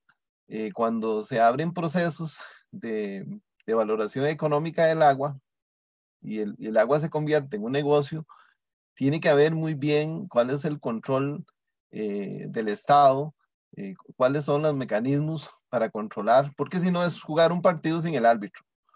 Eso es el tema, digamos, que me parece a mí fundamental. El otro tema es que debemos de seguir haciendo investigaciones. Yo creo que a partir de esta pandemia, eh, ojalá que el mundo reaccione en el tema de estas investigaciones, porque el agua se convierte en un activo muy importante eh, para las futuras generaciones, eh, sobre todo el agua como, como vida. Ya no podemos ver el agua, tenemos que verla dentro de la canasta básica, algo muy importante para la vida y que, y que debemos de tenerla ahí en los acuíferos disponible. Así que, que parte de lo que se mencionó es gestionar ya el agua de, de, la cantidad y calidad eh, y entonces es importantísimo aquí todo lo que tiene que ver con investigación.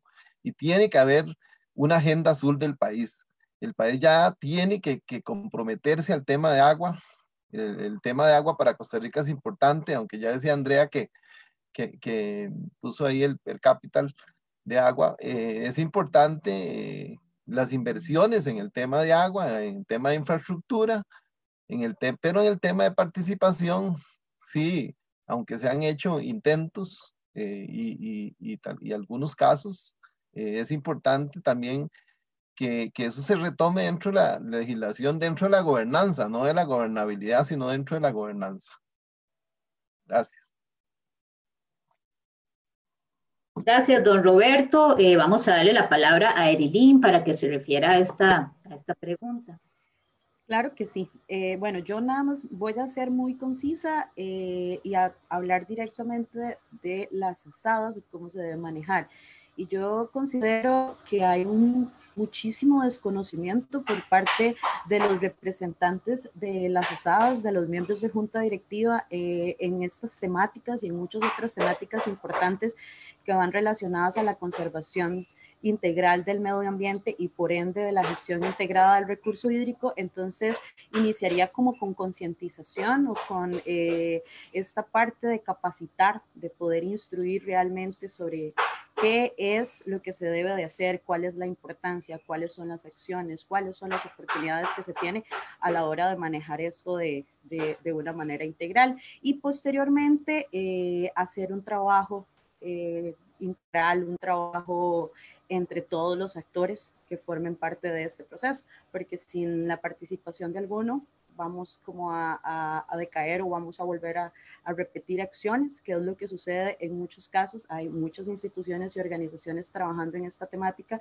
entonces creo que esas serían como las dos líneas directamente al trabajo con las asadas para la eficiencia y la eficacia. Gracias, Cerilín. Y cerramos esta pregunta con eh, la intervención de Andrea Suárez. Gracias. Bueno, ya han dicho mucho, ¿verdad? Eh, yo lo que puedo decir, cómo podemos lograr que esta gobernanza se dé de manera eficiente, la pregunta.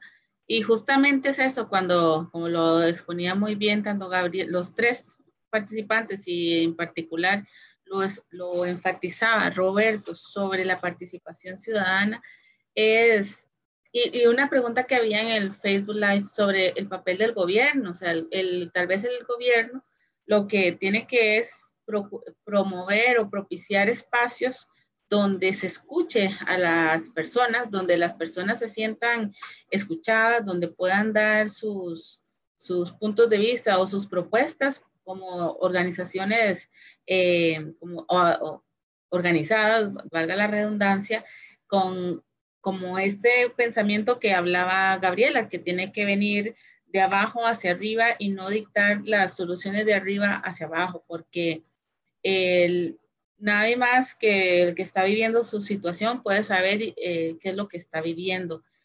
El apoyo técnico es importante, el conocimiento es fundamental y de ahí la importancia de la articulación interinstitucional y demás, esta cercanía con las personas, pero que las personas sientan que pueden participar, que, que, son escuchadas también y son tomadas en cuenta y que se vean reflejadas en lo que haya al final, si es una política, si es una ley o una, una iniciativa popular de algo que realmente se, porque al final todo eso después, si sube, sube, sube, luego se va perdiendo tal vez la concepción. Entonces, es cuidar mucho eso, promover la participación, propiciar esos espacios que eso es lo que trata un poco el, mecanismo de, gobernanza, pero yo siento que a nivel de las regiones también tiene que haber un poco más de trabajo, porque si se hace un solo taller, a ese taller yo no pude ir porque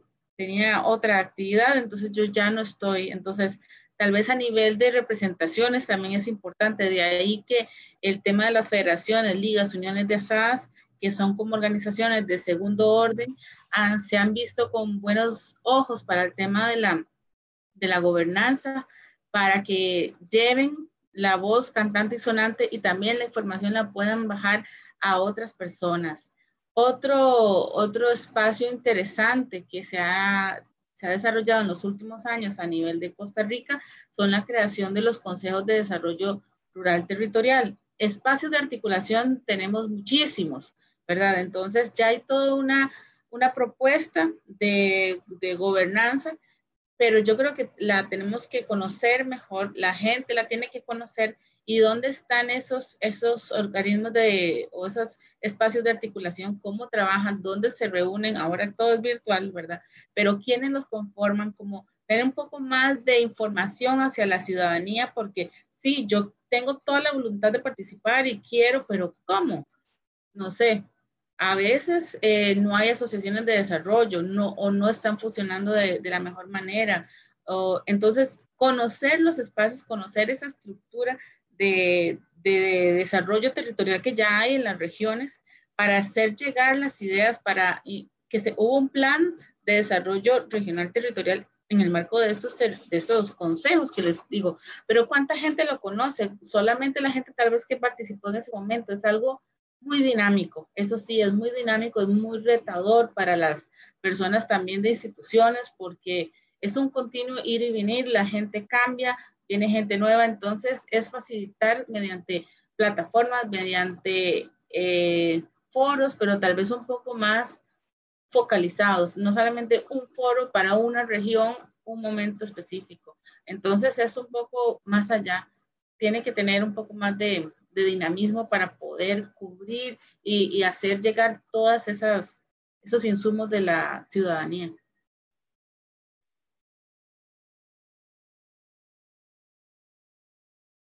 Muchas gracias, Andrea. Y vamos a ir cerrando con la última pregunta. Esta es una pregunta de especial interés en el marco del proyecto GREAT, que organiza también esta actividad. Y dice lo siguiente, la utilización de infraestructuras verdes en complemento a otras obras de ingeniería se considera como una aplicación importante para asegurar y aumentar el abastecimiento de agua subterránea, así como para prevenir y mitigar riesgos a la disponibilidad de este recurso. ¿Consideran ustedes que la infraestructura verde o en su definición más amplia, las soluciones basadas en la naturaleza pueden jugar un papel importante en la protección de los recursos de agua subterránea en el país. ¿Qué debería mejorarse para poder implementarlas contundentemente a nivel nacional? Eh, le cedo la palabra a Gabriela para referirse al respecto. Gracias, Carolina. Yo creo que esta pregunta es definitivamente sí. Yo creo que, que la infraestructura verde es algo a lo que tenemos que, que apostarle y algo que hay que empezar a implementar, bueno, ya se está implementando, pero em, empezar a implementar más, hacerlo como algo que, que se vuelva cotidiano, que se vuelva una práctica común en Costa Rica y, y, en todos los países y en todos los países del mundo. Yo creo que Andrea mencionó varios ejemplos importantes que ya, que ya existen en Costa Rica y yo creo que, que eso es lo que hay que hacer, hacer, hacer más y, y, sí, hacer una gran apuesta a esto. Yo creo que esta es la, la forma de verdad de, de, tratar de solucionar muchos de los problemas que, que, tenemos. Y algo muy importante en ese sentido, que, que Andrea también lo mencionó, es hacer investigación, tratar de ver qué es lo que hay y no solo llegar y ver qué es lo que hay y copiarlo, porque yo creo que esa receta generalmente falla. Entonces es tratar como de ver qué hay y cómo lo tropicalizamos, que yo creo que Andrea también lo dijo, cómo lo adaptamos a las particularidades de la zona y, sí, tratar de, de, hacer esa, de esa apuesta y, y, tratar de usar todo lo, que se, todo lo que se pueda, todos los recursos existentes para tratar de, de mejorar no solo la gobernanza de las aguas subterráneas, pero sino en, en general la gobernanza ambiental, la utilización, reducir la contaminación ambiental, la utilización de todos estos tipos de, de productos sustentables. Y, y, sí, eso, eso, yo creo que eso es lo que tenemos que hacer, apostarle a ese tipo de tecnología.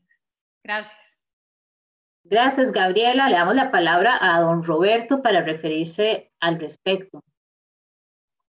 Sí, gracias. Eh, yo creo que, que, que hay que, eh, como decía Andrea, es importante el tema, digamos, de tecnologías eh, relacionadas. Yo, yo voy a hablar un poco nada más del tema de recarga artificial o manejo de la recarga, porque eh, que no se vuelva una moda en el tema de, de, de, de andar diciendo que, que, que, se haga recarga artificial. Me parece que eso tiene que tecnificarse, eso tiene que investigarse, y, no solamente tener el discurso, ¿verdad? Porque el discurso a veces, eh, al discurso a veces le falta la parte científica.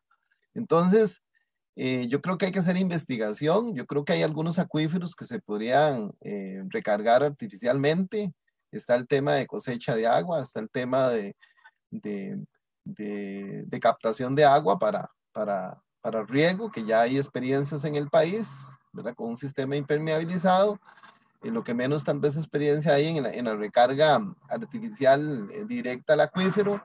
Y ahí hay que hacer investigación porque, porque nosotros estamos eh, introduciendo agua a un sistema donde va a interactuar el agua y la roca. Y ahí hay una parte eh, química, ¿verdad? O hidrogeoquímica. Entonces hay que tener cuidado cuando uno habla de recarga artificial porque esos son procesos naturales y y, cuando uno lo hace artificialmente, tiene que tener toda una investigación que apoye ese, ese, proceso. A todos los en España que han tenido mucha experiencia en recarga artificial, bueno, Estados Unidos y otras partes del mundo, eh, lo importante es saber que esas condiciones en otros países, eh, digamos que son más áridos, eh, hay que exportar esa, ese, eh, importar ese tipo de tecnologías, pero hay que también hacer investigación. Y esa investigación sí, hay que, hay que invertir un poco de, dinero para, para poder desarrollar temas de, recarga artificial. Pero me parece que es una opción, digamos, cuando ya nosotros estamos en una etapa que ya tenemos que empezar a manejar el tema de la, eh, de la oferta. De, de, la oferta es lo que da el acuífero. Ya, ya estamos en ese tema de que ya digo, incluso para el Valle Central, y, y voy a tocar el Valle Central, porque ahí tenemos ya eh, problemas de, de, de, de, verano, invierno o, o, época seca, época lluviosa, y tenemos que, que tenemos ya problemas de los manantiales que se secan. Entonces ya ahí tenemos que tener un tema de cómo aumentar la eficiencia en, en, en, el gasto, ¿verdad? Y entonces ahí hay que hacer grandes esfuerzos. Y, y también cabe la posibilidad de utilizar eh, y poder recargar eh, ese sistema o dejarlo que se recargue ese sistema en algunas zonas. Entonces yo creo que, que esos, esos son avances importantes que hay que hacer en Costa Rica, que no se han mencionado mucho, pero yo creo que ya ahí hay que hacer alguna investigación en ya manejar el tema de, la, de la demanda que nosotros tenemos, ¿verdad? Porque ya la oferta pareciera que, que en algunos sitios ya llegamos al tope y, y entonces ya tenemos que hacer una administración de la demanda. O sea, ya lo que nosotros estamos gastando por cada persona, tenemos que ver cómo reducimos esa agua y también cómo ya nos enfrentamos al tema de recargar ese acuífero con, con tecnología y para eso se requiere un proceso de investigación. Gracias. Gracias, gracias don Roberto. Eh, le damos la palabra a Erilín para que se refiera al respecto.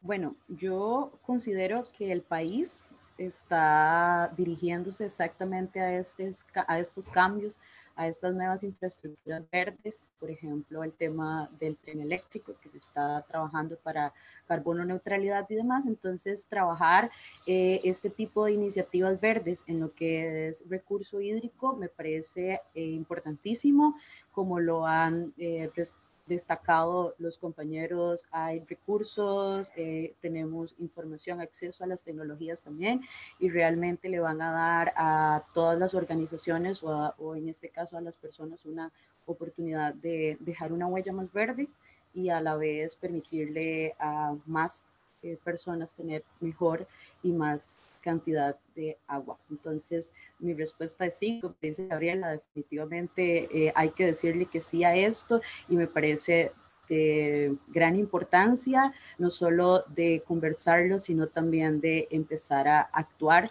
en, en favor de esta infraestructura verde. Gracias. Gracias, Erilín. Y le damos la palabra finalmente a Andrea Suárez para referirse al respecto.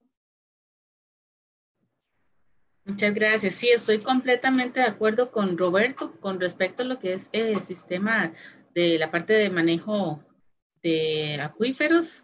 Eso es un tema delicado y requiere es eh, por sobremanera investigación.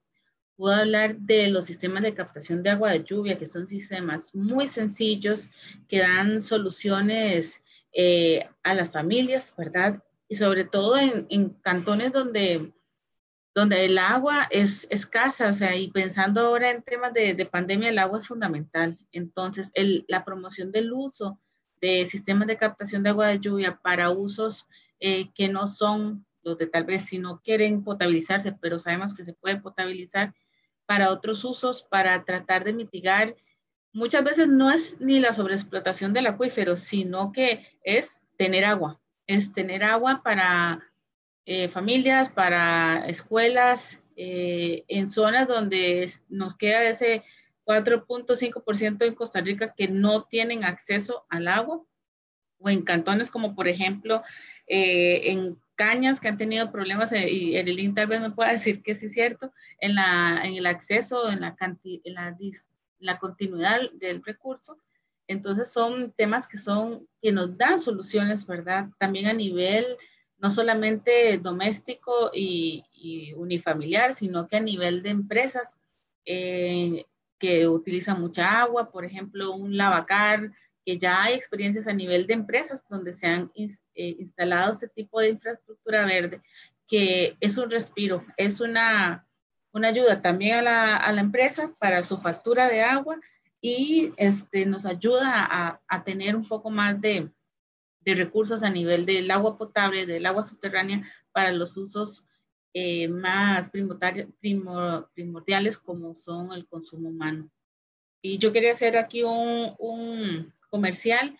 Como parte del, proyecto GREAT, vamos a hacer una serie de encuestas en colaboración con, con el Instituto de, de el IDESPO, el Instituto de Población de la Universidad Nacional, y vamos a, a, estar haciendo encuestas en las comunidades que les mencioné, en la zona costera y en la isla Chira, por si hay gente de estas zonas que nos está escuchando que si alguna vez nos, nos, nos, atiende el teléfono, que nos atienda el teléfono y que estaremos haciendo una, un estudio de percepción sobre el tema de seguridad hídrica o inseguridad hídrica, como lo queramos ver, en estos territorios, para también conocer la, el conocimiento de las personas acerca de este tipo de tecnologías y si las conocen en sus comunidades o, o también conocer sus opiniones. Entonces es un, un comercial que hago aquí.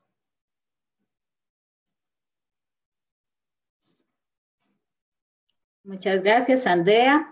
Hemos llegado a esta forma al término de, de este webinar de parte del CENARA, Hidroseguna, el CEMEDE y el Laboratorio de Gestión de Desechos. Queremos agradecerle a nuestros ponentes el día de hoy, a Gabriela, Roberto, Erilín y Andrea por, por esta amplia eh, presentación de temas que en realidad siempre dan para discutir muchísimo más. Eh, les agradecemos su presencia el día de hoy y esperamos que sigan a través de, del Facebook de CEMED de Hidrosec, próximas actividades que estaremos también eh, organizando en conjunto con el CENARA. Muchísimas gracias por su participación y que tengan un muy buen día.